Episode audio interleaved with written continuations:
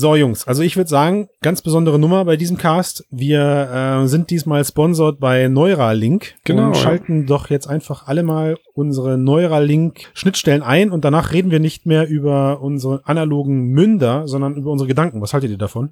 Ja, na los. Gute Idee, ne? ja. Okay, Sofort. ich schalte mal ein. So, ich glaube, es hat jetzt geklappt. Currywurst, was esse ich eigentlich gleich? Ich muss noch Hey, Hummus, wow. ja. Das Ich muss mache heute bin noch ich was hier. machen. Oh Gott, ich habe Das ja. Diesen Test. nicht leer Leute, seht ihr das auch? Ja, Diese Farben. Test, den habe ich fast fertig.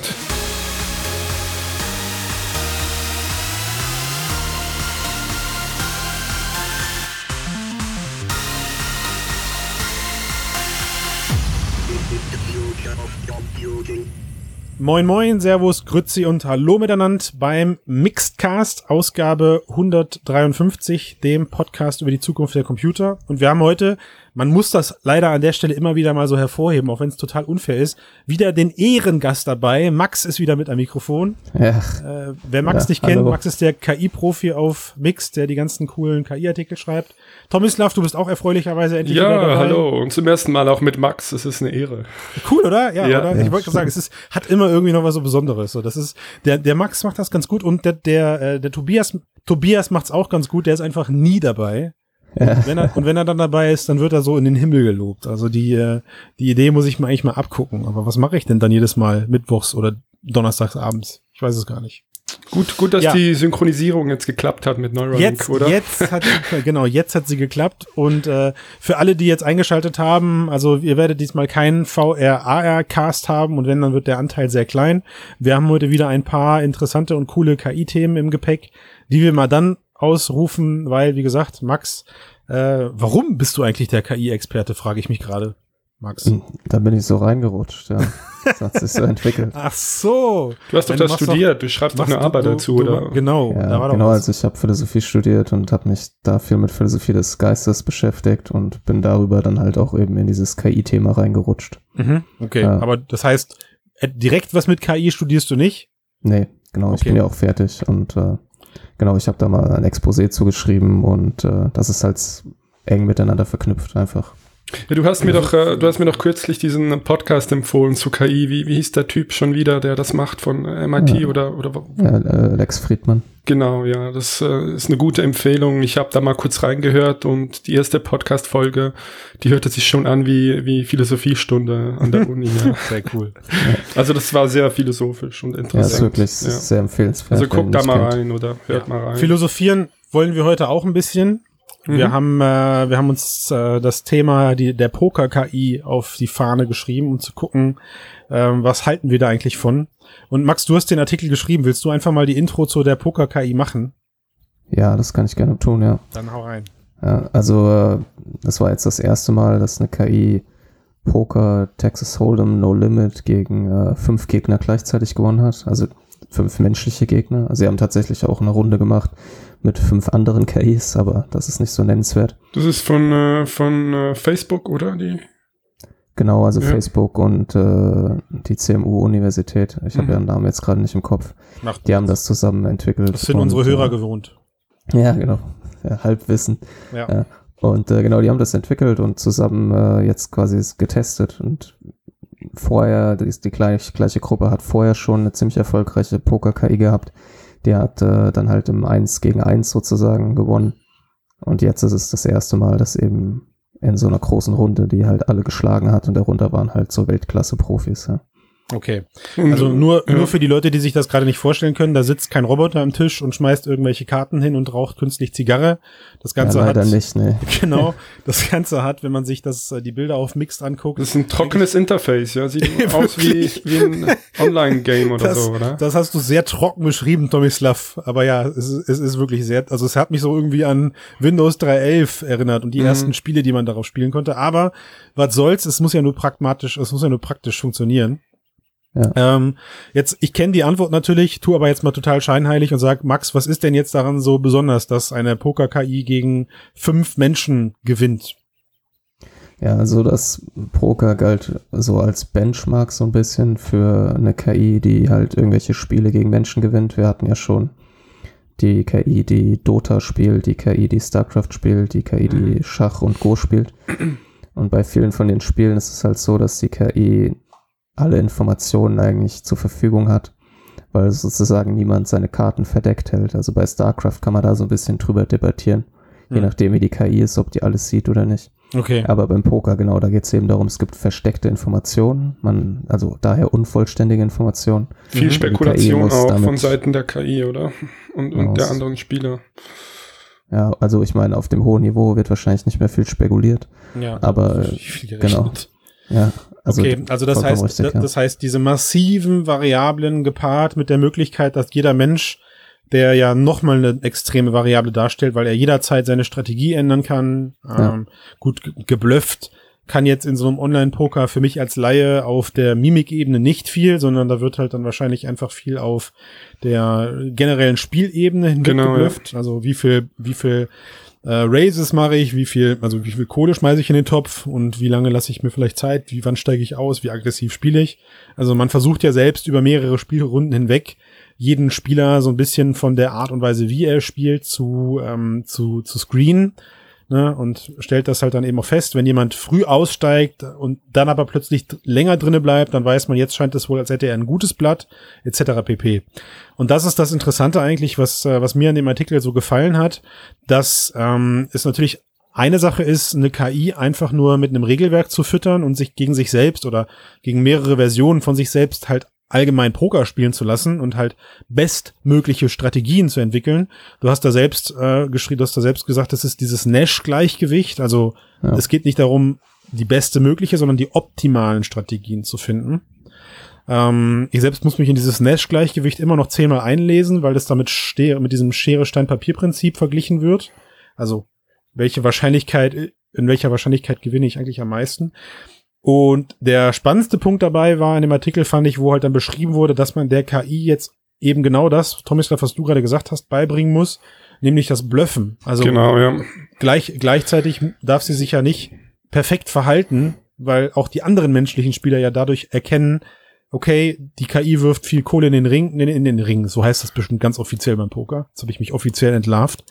Äh, Mhm. Also in die Mitte des Tischs schmeißt sie viel Geld, hat sie ein hohes Blatt, steigt sie früh aus, hat sie ein schlechtes Blatt. Na, das, das darf halt nicht passieren.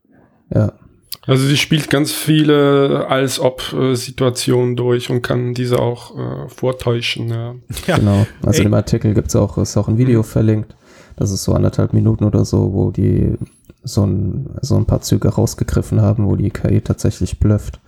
Und äh, weiter unten ist auch ein längeres Video, wo man dann auch sieht, wie sie Bluffs durchschaut und so. Mhm. Das, das finde ich cool. Also du hast, du hast geschrieben, äh, sie, der Suchalgorithmus berechnet die Wahrscheinlichkeit möglicher Züge, soweit es die Rechenleistung zulässt. Also heißt das, heißt das einfach, es gibt eine natürliche Grenze, bis wohin die KI äh, dann die, diesen, diese, diese, diese Variablen nicht mehr kalkulieren kann, weil es einfach zu abstrus wird? Oder wie muss man sich das vorstellen? Genau, im Prinzip, da ist auch so ein kleines Video an dem Artikel, da sieht man so diese Entscheidungsbäume, die der quasi so abläuft. Mhm, ja. Und, und ähm, das kann man halt nur eine, zu einer gewissen Weise halt vorspielen, weil irgendwann die Möglichkeiten einfach so vielfältig werden. Also der, in dem Artikel von der von Facebook, an dem die es vorstellen, schreiben sie zum Beispiel, dass wenn die KI alle Möglichkeiten, die überhaupt in diesem Spiel möglich sind, also inklusive der, wie hoch gehe ich jetzt mit, etc., ne, da bräuchte man mehr Bytes, als es äh, Moleküle im Universum gibt. Mhm. Oder Atome im Universum. Also es Und, sind so ähm, viele Möglichkeiten, das ist nicht mehr möglich. Und wie wurde, also wie, wie hat sie das gelernt? Sie hat tatsächlich gegen sich selbst gespielt. Mhm. Am Anfang ähm, eigentlich eigentlich nur exklusiv gegen sich selbst. Also, Also gegen fünf Ausführungen von sich selbst wahrscheinlich, oder? Genau, sie ist halt Ja. diese ganzen Möglichkeiten immer so durchgegangen und hat dann geguckt, was würde passieren, wenn er jetzt das macht und was passiert, wenn Das er ist das macht. dieses unüberwachte Lernen, sagt man dem so. Ähm, Für, nee, für die KI, wär, für die Methode, so ähnlich sagt man noch dem, oder? Ja, das, äh, ich bin mir ehrlich gesagt nicht sicher, ob das unüberwachtes Lernen Mhm. ist. In dem Fall ist es auf jeden Fall bestärkendes Lernen, äh, also das Okay. Reinforcement Learning. Okay. wo es halt belohnt wird irgendwie dafür, dass es sich äh, eben gewinnt, damit es quasi so eine, da kommen wir dann auch, wenn wir nochmal später über den Würfel äh, sprechen, drüber sprechen. Was, was sind Mhm. jetzt die, die Anwendungsszenarien? Vielleicht auch, äh, Also Ja, interessant fand ich ja auch, dass man, äh, dass jetzt das ähm, KI-Programmierer missbrauchen könnten, um um ähm, zu gewinnen in, in Spielen und so Geld. Äh, Da kommt direkt die, das, da kommt Ja. direkt die Keule. Also Ja, ja. erstmal, erstmal, erstmal, um Das das, fand um ich das interessant, äh, ja. grob abzuschließen, spannend finde ich ja jetzt erstmal den Punkt zu sagen, okay, also die KI hat gelernt, mit, äh, mit Lügnern umzugehen, aber auch eben selbst zu lügen. Ne? Ähm, und was im KI-Kontext halt einfach auch in der Stelle jetzt erwähnt werden muss, das Training war halt extrem günstig. Ja, also das heißt, diese ganze KI wurde irgendwie auf, also du hast geschrieben, ich lese mal eben vor, auf acht Tagen äh, einer 64-Kern-CPU mit 512 GB Arbeitsspeicher trainiert. Also das heißt, umgerechnet hat dieses KI-Training dieser nahezu perfekten Poker-KI ungefähr 150 US-Dollar gekostet. Und der Wert würde uns allen gerade nicht sagen, wenn nicht dieser fantastische Vergleich daneben wäre, dass äh, das AlphaGo-Training, also jeder kennt das Spiel Go, zumindest vom Namen her, dieses Legespiel, dieses chinesische, äh, hat für das Training 100, äh, 1920 CPUs äh, mit 280 GPUs verbraucht und kostete schätzungsweise mehrere Millionen. Also das heißt, klar findet da gerade so eine Art ähm, ja, We Wechsel oder Wachstum in den in, in der in der KI-Hardware statt. Also ich habe letztens gelesen, dass ähm, das Morsche Gesetz für KI bezieht sich auf drei Monate. Also alle drei Monate verdoppelt sich die Mhm. Leistung, die man gerade im KI-Bereich hat, statt das eigentliche Morsche Gesetz sind, glaube ich, zwölf Monate ungefähr. Ne? Und ähm, das ist schon hart. Also das ist schon echt hart. Und was halt jetzt der Punkt ist, über den man diskutieren kann, jetzt haben wir diese oberkrasse Poker-KI ähm, und der Artikel wird halt dann damit abgeschlossen, äh, dass dass jetzt, okay, das Zeug, die Fähigkeiten der KI könnten auch für Planspiele oder simulierte Verhandlungen genutzt werden. Also sinnvoll wäre womöglich Militär, Diplomatie oder Wirtschaft. Finde ich krass. Also erstmal, weil man natürlich dann Diplomatie, Militär und Wirtschaft in den gleichen Kontext bringt wie Spekulationsspiel beim Pokern. ja, aber da musst du ja auch die, die, ähm, die Bedingungen musst du ja herunterbrechen können auf feste Regeln. Aber Ja. ist das, also ist das nicht so? Ich Also mein, vielleicht bei einem komplexen Verhandlungsgegenstand ist das nicht so leicht wie beim Poker.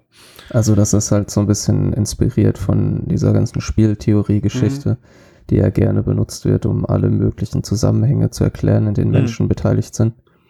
Und die ja immer quasi das Problem haben, dass sie davon ausgehen, dass die Menschen immer rational handeln. Mhm. Ja. Äh, wobei es ja auch Variationen von der Spieltheorie gibt, wo man damit irgendwie umgeht, dass die Menschen nicht immer so rational handeln. Also wenn man jetzt sich Poker als Spiel anschaut, kann man das ja auch spieltheoretisch analysieren.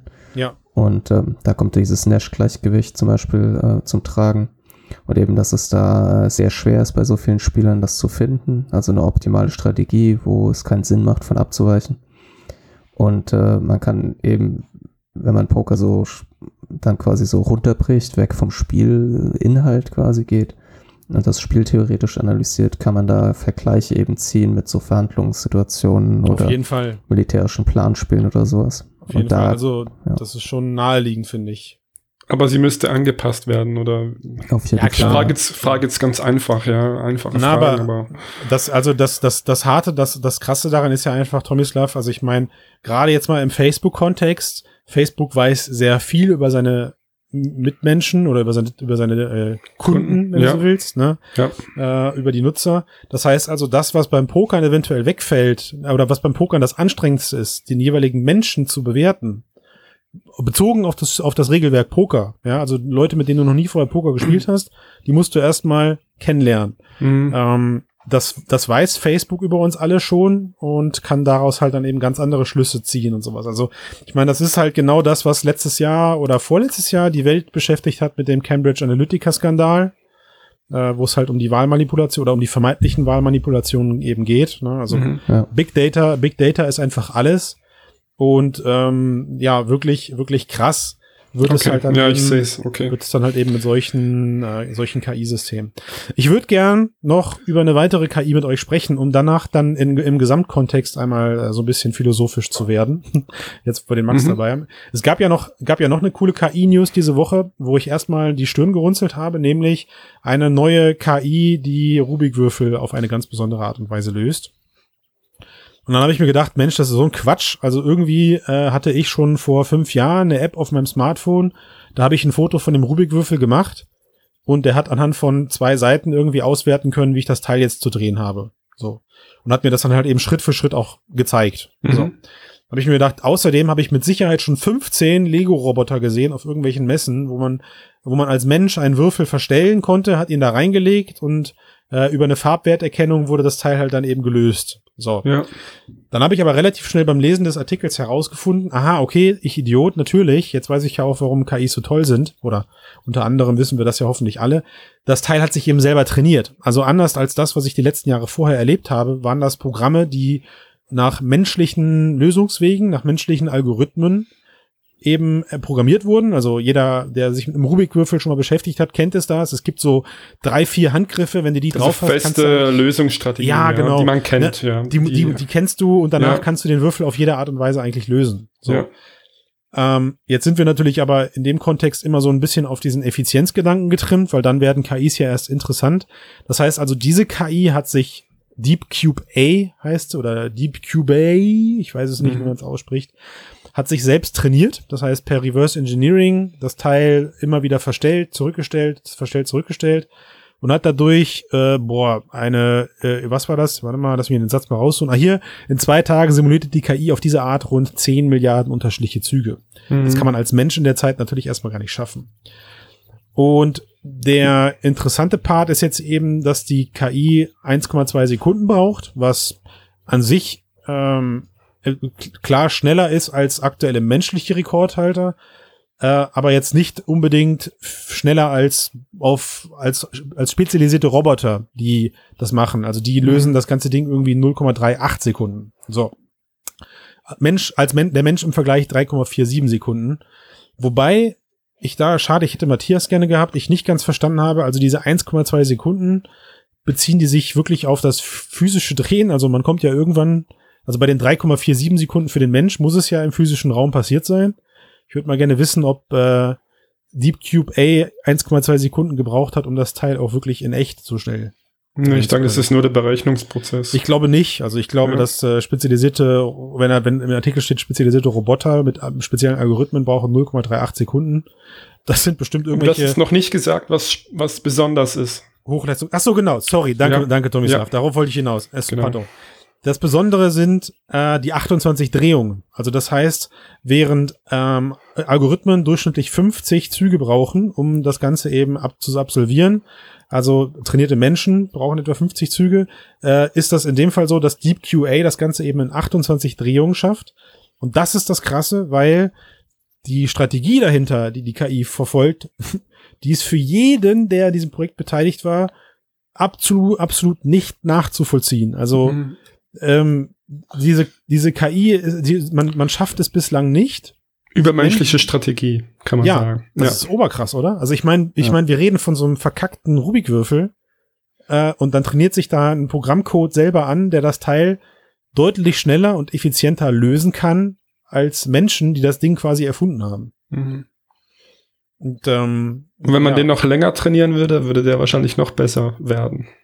Noch weniger Das- Züge benötigen. Das weiß ich gar nicht. Nachdem wir momentan selber dabei sind, so ein paar neuronale Netze zu trainieren, äh, habe ich da irgendwie das Gefühl, so funktioniert das nicht.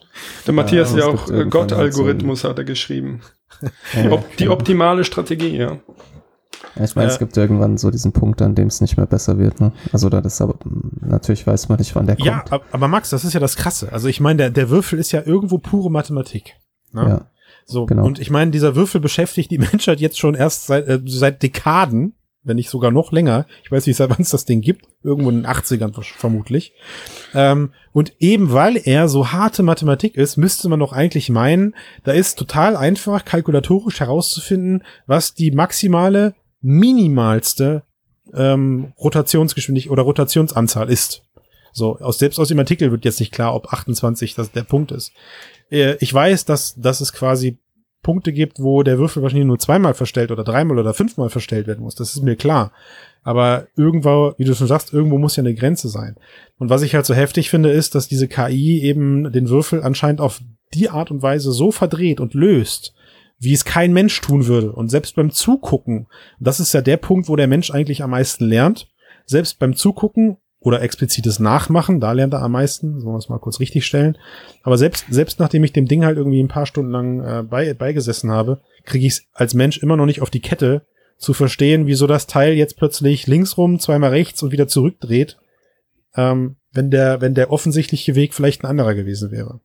Ja, wahrscheinlich müsste man halt sich das quasi, müsste so ein Mathematiker sich ransetzen und das halt sich genauer anschauen. Also diese Rubiks Um Geschichte ist ja ein schönes Beispiel, äh, dass ähm, die Angst von Elon Musk bestätigt ja, dass wir von der KI überholt werden, dass sie dann Züge sieht und, und Strategien, die für uns Die Menschen gar gar nicht nicht, sehen, mehr nachvollziehbar sind. Na, ja. also, wo ich, wo ich halt lange drauf rumgekaut habe, ist, der Artikel endet auch da wieder mögliche Anwendungsbereiche außerhalb von traditionellen Puzzeln, seien Medikamentenentwicklung oder die Roboternavigation in komplexen Umgebungen. Okay. Roboternavigation bin ich bei euch, aber Medikamentenentwicklung, da hat's bei mir ein bisschen gebraucht, bis ich verstanden habe, wie das gemeint ist. Weil, ähm, also letztendlich kann man so einem, kann man so einem System ja äh, Krebszellen geben und sagen, hier, so, du hast jetzt unendlich viel Zeit. Hier sind, hier sind alle uns bekannten Medikamente oder chemischen Zusammensetzungen, die wir als Mensch kennen. Ich bin jetzt nicht bewandert, wie Medikamente, also wie das normalerweise funktioniert, aber ich verstehe sozusagen das Grundprinzip dahinter. Wir haben chemische Formeln und geben dieser Maschine alles oder diesem KI-System halt alles dazu.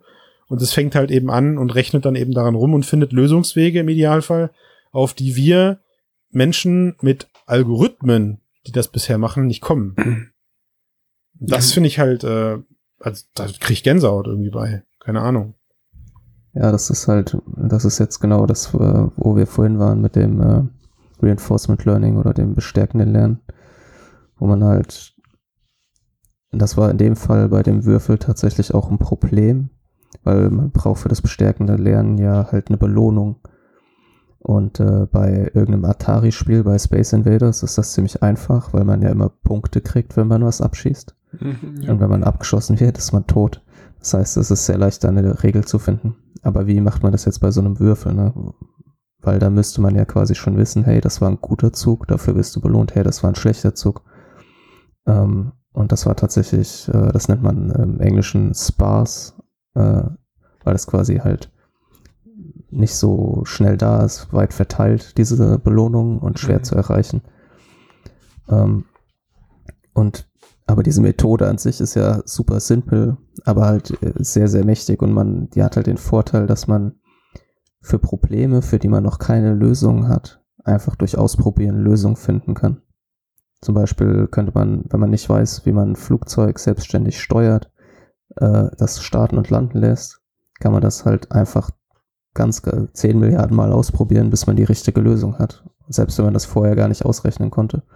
Und wenn man es dann im Computer macht, hat man noch den Vorteil, dass man halt nicht über 9 Milliarden Abstürze hat. Ja, und der, der, der, der, der Witz an der, an dem bestärkten Lernen ist ja jetzt auch noch das, es geht da ja am Ende, oder jetzt speziell bei der KI, um die Effizienz dahinter. Also es ist nicht nur der reine Lösungsweg, der gefunden werden muss, sondern eben der Effizienzgedanke, der einen antreibt. Also um bei dem Die Flugzeug- Geschwindigkeit, oder? Ja, um bei, Ja. um bei dem Flugzeugbeispiel zu bleiben, äh, am Ende geht es nicht darum, dass, dass, dass du erlernst, in Äonen von Trainingszeit das Flugzeug zu starten und zu landen, irgendwie, sondern die festgelegte Strecke meinetwegen möglichst ohne äh, große oder eigentlich ohne irgendwelche Fehler mit einem minimalen Kraftstoffverbrauch in der optimalen Zeit zu schaffen. Ja, genau. Und sowas, und sowas kann man halt dann plötzlich solchen Systemen alles vorgeben. Ne? Du kannst äh, denen alles geben, was wir haben, und wir haben extrem viel, sagen wir, zumindest äh, Physik, chemisches, technisches, physikalisches Know-how über unsere, über unseren Kosmos. Zumindest in der beschränkten Weise, wie wir der Meinung sind, äh, alles erforscht zu haben, vielleicht. Ähm, und das ist halt so krass, weil du halt dieser KI dann eben all das geben kannst und sagst, hier ist jetzt, wie gesagt, eine Krebszelle, äh, und hier hast du alle Mittel, die uns bekannt sind. Fang mal an und such mal nach einer Lösung. Wird ja, glaube ich, auch, es gab da ja schon seit Jahren so ein, so ein, geteil, so ein geteiltes Computersystem, was genau an solchen Sachen arbeitet. Also Pro Proteinspaltung etc. pp. Ich glaube, dieses kennt ihr, dieses SETI at Home. Sagt euch das noch was? Ja, da kann man nach Außerirdischen suchen, Genau, von zu Hause aus. Ne? ja. Also diese, da geht's ja auch darum, dass, äh, dass, dass die Rechenleistung zu teilen. Das ist äh, nicht direkt das Gleiche, was diese KI kann, aber es geht halt darum, möglichst viele Rechenprozesse an der gleichen Sache teilhaben zu lassen, aber eben alle mit von einem Menschen entwickelten äh, Algorithmen, die dann halt eben das Ganze durchsuchen. Und da ist ja, für mich äh, lass die KI nach Außerirdischen suchen. oberkrass. oberkrass. ist vielleicht ja. nicht so eine gute Idee, wer weiß, was sie damit vielleicht- anstellt. ja. Vielleicht nicht, ja, vielleicht. Vielleicht entscheidet sie dann, uns nicht Bescheid zu geben. Das könnte dann der Fall sein, weil sie auf der anderen Seite dann gemerkt hat. Aber du hast mir jetzt immer noch nicht meine Frage beantwortet, Christian. Kann ich Was mit der KI Casinos abräumen? Ach so, ma, pardon, na klar. Ja, Wie mach ich das? Das kommt ganz drauf an, äh, wie mutig du bist und ob du dir den neuen äh, Elon Musk Neuralink Hm. implantieren lässt. Ja, also wir haben gedacht, was ganz gut da reinpasst, oder nein, nicht wir, ich unterstelle euch, ich, das ist, ich lege euch was in den Mund. Ich habe mir gedacht im Vorfeld, äh, wie lustig wäre das eigentlich, wenn wir jetzt diese ganzen KI-Themen besprochen haben, mal darüber nachzudenken, okay, jetzt gibt es, ähm, Matthias schreibt Schnelldenker-Startup, also Neuralink, eine, ein, ein, ein Unternehmen, wo Elon Musk seine Finger mit drin hat, wo hat er das momentan nicht äh, hat einen ersten Chip vorgestellt, der super ultra dünne Übertragungskabel hat, also dünner als bla bla Haare, Haare, ja. der Drittel des Durchmessers eines menschlichen Haars, mehr als 3000 Elektronen können auf äh, 96 dieser Faser verteilt werden. Das heißt also, was, mit, was dieser Chip macht, ähm, er misst elektris, das, die elektrischen Potenziale im Gehirn, leitet sie weiter und dann kommt halt der entscheidende Punkt, dann werden sie theoretisch ausgewertet und können dann dort eben in, in, in einer sogenannten Computerschnittstelle dann verarbeitet werden. So. Und sie haben ja auch eine Maschine entwickelt, die diese Fasern Holy shit. Habt ihr euch das angeguckt? Die diese Fasern in dein Hirn einpflicht, ja. Geil, oder? Ja. Ja. ist das. Es ist, äh, also ich, das ist schon Hardcore Science Fiction, was die da gerade umgesetzt Und haben. du hast geschrieben, Christian, unter dem Artikel, ja, will ich sofort ja, ausprobieren. Ja, ey, Tommy sagt, man muss provozieren, um Meinungen zu bekommen. Anders geht das nicht. ne? Ja, okay, aber Anders, anders geht das nicht. Also nein, ich habe ich hab mir ja irgendwann mal äh, auf der CeBIT bekloppterweise so einen komischen RFID-Chip in die Hand schießen lassen, wie irgendwie gefühlte 90 Prozent aller CeBIT-Besucher auch, so dass es gar nichts Besonderes mehr ist. Ähm, ich weiß, das ist ein anderes Level, aber ich neige zu solchen Impulshandlungen. Das kann ich wohl äh, nicht bestehen, das kann ich wohl nicht von mir weisen. Kannst Ähm, dich ja vielleicht als Freiwilliger melden. Ja, ich Ja, das weiß nicht, ich ob ich, überlegt. ob ich da vielleicht nicht auf Version 2 oder 3 warte und den anderen Leuten den Vortritt lasse. Ja, ich finde, Elon Musk sollte da als leuchtendes Beispiel vorangehen. Weil äh, es wird wahrscheinlich eine Weile dauern, bis, bis das überhaupt erlaubt wird, dass äh, Äh, könnte solche, sein. solche Ich- Testversuche machen. Aber er lässt das dann nicht. einfach auf dem Mars machen. sie dann haben es ja schon angeblich, also eigenen- Musk zufolge haben sie es schon an Primaten ausprobiert. Ja. Ja. Ja. Also aktuell tr- überträgt ihr die Daten per USB-C. Das heißt also, wenn jemand ak- aktuell klingt das für mich so, als hättest du nichts mehr, nicht mehr als eine interessante USB-C-Schnittstelle dann im Kopf, ähm, mit der du dann eben irgendwelche Daten übertragen kannst. Der spätere Menschenchip, der soll dann drahtlos funktionieren. Interessanterweise schreibt er aber direkt, dass da dann dafür die Bandbreite eingeschränkt ist. Also nicht, der, der geht nicht so krass ab wie per Kabel. Mhm. Also das heißt, wir haben schon verstanden, das Gesetz zählt also auch bei, äh, bei Hirnchips. LAN-Kabel ist immer schneller als WLAN, so, war, so bin ich aufgewachsen. ähm, das, äh, was ich halt so ein bisschen diskussionswürdig finde, ist, nach allem, was man momentan von diesem Chip und so liest, ähm, ja, es ist interessant, dass es eine elektronische Schnittstelle zu unserem Kopf gibt, die eventuell, da schweigt man sich so ein bisschen aus, eventuell bidirektional funktionieren kann.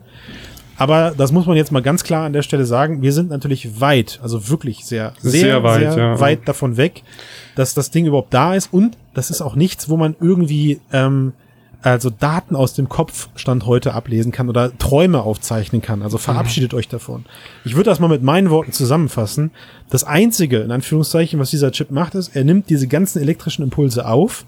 Und da ist für mich gerade noch fraglich, wie kann man die als Mensch überhaupt steuern? Also wenn ich jedes Mal an Marshmallow denke, Marshmallow, Marshmallow, Marshmallow, Marshmallow und sage das laut im Kopf, kommt dann da auch wirklich jedes Mal der gleiche elektrische Impuls raus? Weiß ich nicht. Da könnte man doch mit KI viel machen, die ist gut in der Exakt. Mustererkennung, ja. Voll, vollkommen richtig, Tomislav, hast du wunderbar erkannt. Da wollen sie ja hin. Eigentlich ist das ein Datensammelprojekt, um überhaupt erstmal das zu machen, wo man dann am Ende nämlich hin muss, nämlich eine, eine feste Auswertung von dem, was man da als Impuls durch das Gerät nach außen schießt. Also, wer von euch hat sich schon mal mit so Sprachlernsystemen in den 90ern beschäftigt, oder 80ern? Also ich nicht in den 80ern, aber in den 90ern habe ich das getan. Also mit äh, aus der Informatik meinst du, oder? Nee, generell so Sprachlernsysteme, Sprachsysteme für den Rechner, also das, was Alexa und Google heute ist. Mhm. Sowas wie Dragon. Ja, genau. Das musstest du damals halt extrem lange vortrainieren und das hat danach immer noch kacke funktioniert. So. Und ich weiß nicht wann, aber irgendwann hat Google und Facebook und, äh, naja, Facebook nicht, aber Google und Amazon zumindest hatten plötzlich so viel Sprach-Input-Daten, dass sie mittlerweile einen, einen nahezu perfekten Algorithmus auf Alexa und unsere ganzen Sprachassistenten gepackt haben, die ohne vorheriges Training meiner eigenen Sprache mich relativ gut verstehen. Und das hat jetzt gefühlt, hat das 25 Jahre gedauert. So. Äh, und ich glaube, dass bei der Gedankengeschichte und trotzdem funktionieren Alexa und Co. immer noch nicht gut und auch immer nur in einem sehr eingeschränkten Kontext. Ja, auch das ist wichtig. Äh, und von, an, von nichts anderem reden wir eigentlich bei Neuralink. Also da sind gerade Daten, die null, die auf null Verarbeitungsmaterial stoßen. Das mhm. einzige, was ich mir vorstellen könnte, was man halt gerade machen kann, ist, du kannst mit so einer Trainings-App, also Learn Skills nennt sich das bei Neuralink, kann ich hinsetzen und sagen, so, ich möchte jetzt gerne lernen, mein äh, Smartphone per Gedanken zu entsperren, also per Neuralink Schnittstelle. Und dann sagt dieses Smartphone dir als Beispiel, diese App, okay, denke jetzt 50 Mal an das, was du sagen oder im Kopf ja. denken möchtest, um das Smartphone zu entsperren. Das kann aber auch Bratwurst sein. Naja, also in dem Fall, in dem Beispiel geht's ja erstmal um Handbewegungen. Oh, ja. Also in der Pressekonferenz gab es aus dem Publikum die Frage, die dazu vielleicht ganz gut passt ob die Neuroplastizität des Gehirns quasi ein Hindernis oder ein Vorteil ist. Also, dass sich das Gehirn ständig halt verändert. Ja. Und ähm, der, der Wissenschaftler, also der Chefwissenschaftler, der sich damit beschäftigt, meint, das wäre sogar ein Vorteil. Mhm. Weil das ist dann nicht so wie diese bei diesen Sprachgeschichten, wo du das stundenlang trainieren musst. Okay. Sondern, also du trainierst es schon auch, aber gleichzeitig passt sich dein Gehirn quasi mit an.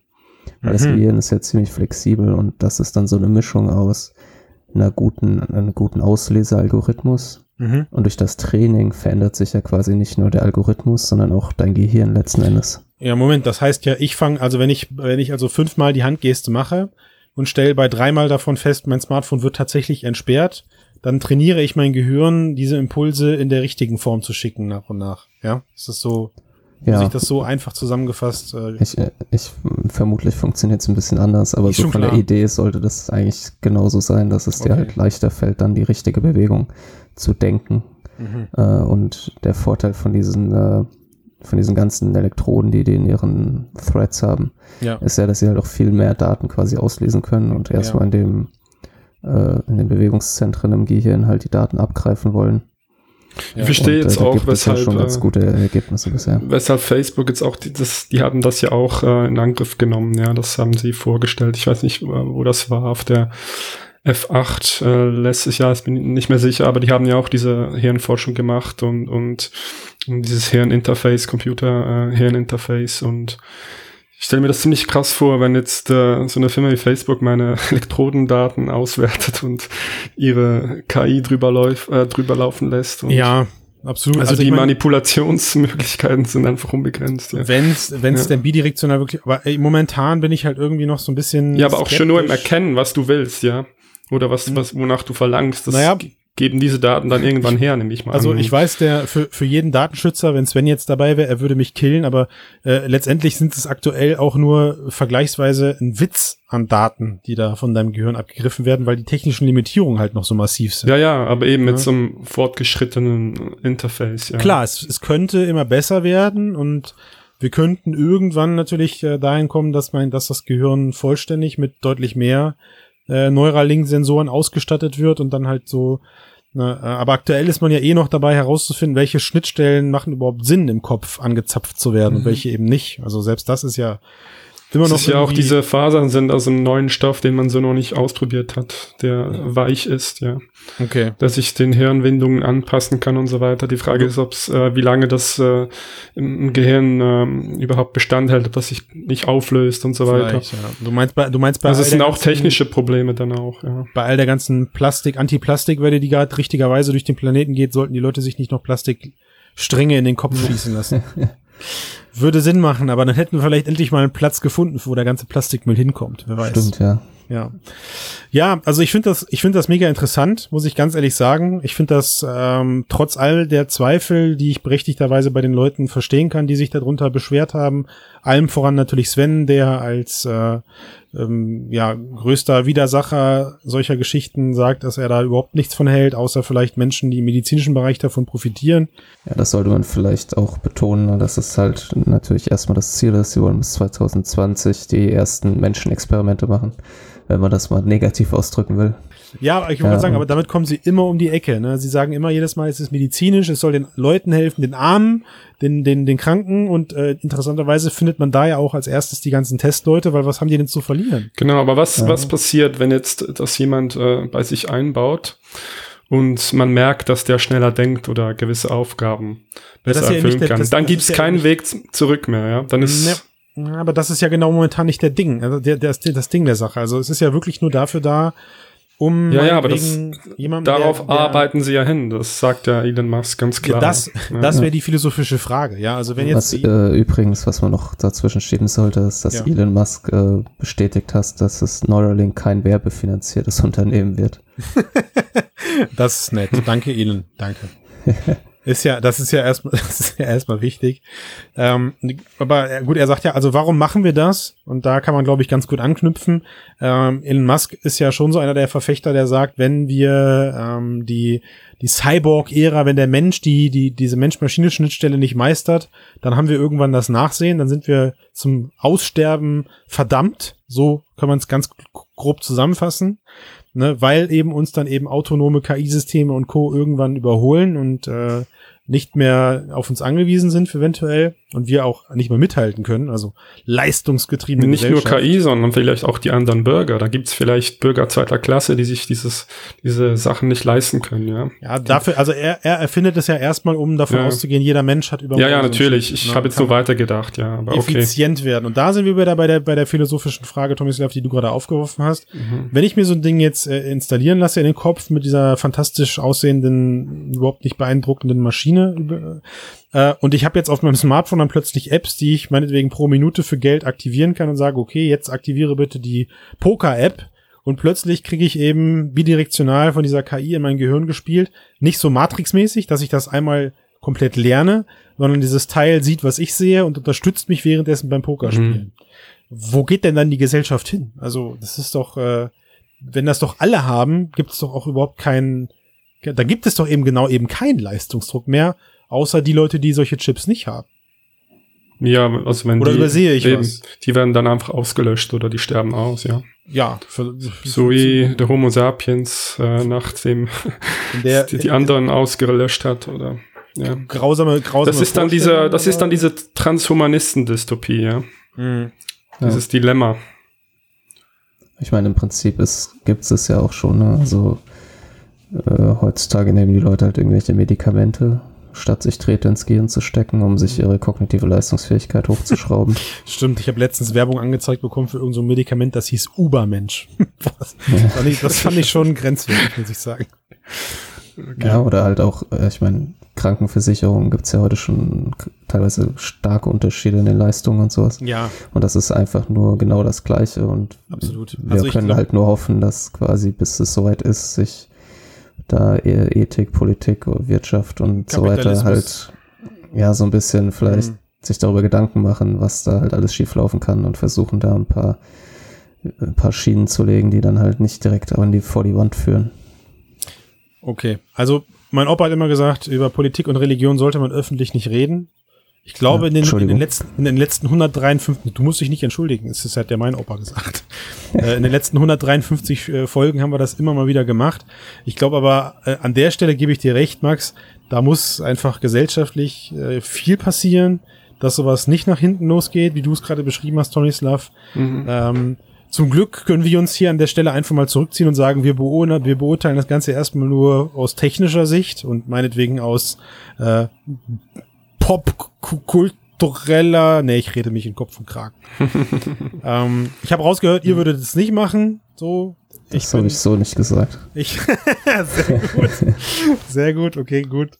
Äh, ich, also ich, ich muss es, ich muss zugestehen, ich muss es beobachten, weil es ist tatsächlich äh, interessant. Ist also ich, dann, dann werde ich jetzt in diesem Cast, ich werde die Stimme des, des Unbehagens, ja. Ja. Also das heißt, ich habe so, ich habe so eine Art äh, religiöse Demut vor der Natur und da ist okay. für mich wie eine Grenze erreicht, ja. ja. Uh, don't mess with the brain, ja. Von ja. daher. Ich bin gespannt. Vielleicht äh, denken wir, Wortwitz, in Folge 300 ja anders darüber. Ich weiß ja. es nicht. Gut, ich würde sagen, wir entlassen unsere Hörer und äh, uns gegenseitig für heute in den Feierabend. Mhm. Einverstanden? Ja. ja. Wollt ihr noch irgendwen grüßen? Eure Oma, Freunde, Familie, Verwandte? Ansonsten würde ich sagen, liebe Hörer, irgendwie das Steady-Konto ist äh, stagniert gerade ziemlich. Mhm. Ich weiß, ihr seid alle im Urlaub, aber da sitzt das Geld doch eigentlich normalerweise immer locker. Also blast doch mal ein 4-Euro-Paket rüber, gibt uns Sterne auf iTunes, äh, teilt uns mit allen Leuten, die ihr kennt, macht, ähm, weiß ich nicht, auf Malle am Strand einfach mal die JBL Boombox an. Oh, warte mal, ich darf keine Werbung sagen. Die, äh, die Boom, die, den großen Bluetooth-Lautsprecher und lasst alle Leute am Strand an diesem fantastischen Cast teilhaben. Ich wünsche euch eine schöne Woche und wir hören uns nächste Woche. Ja, macht's gut zusammen. Ciao. Ciao. Ciao zusammen.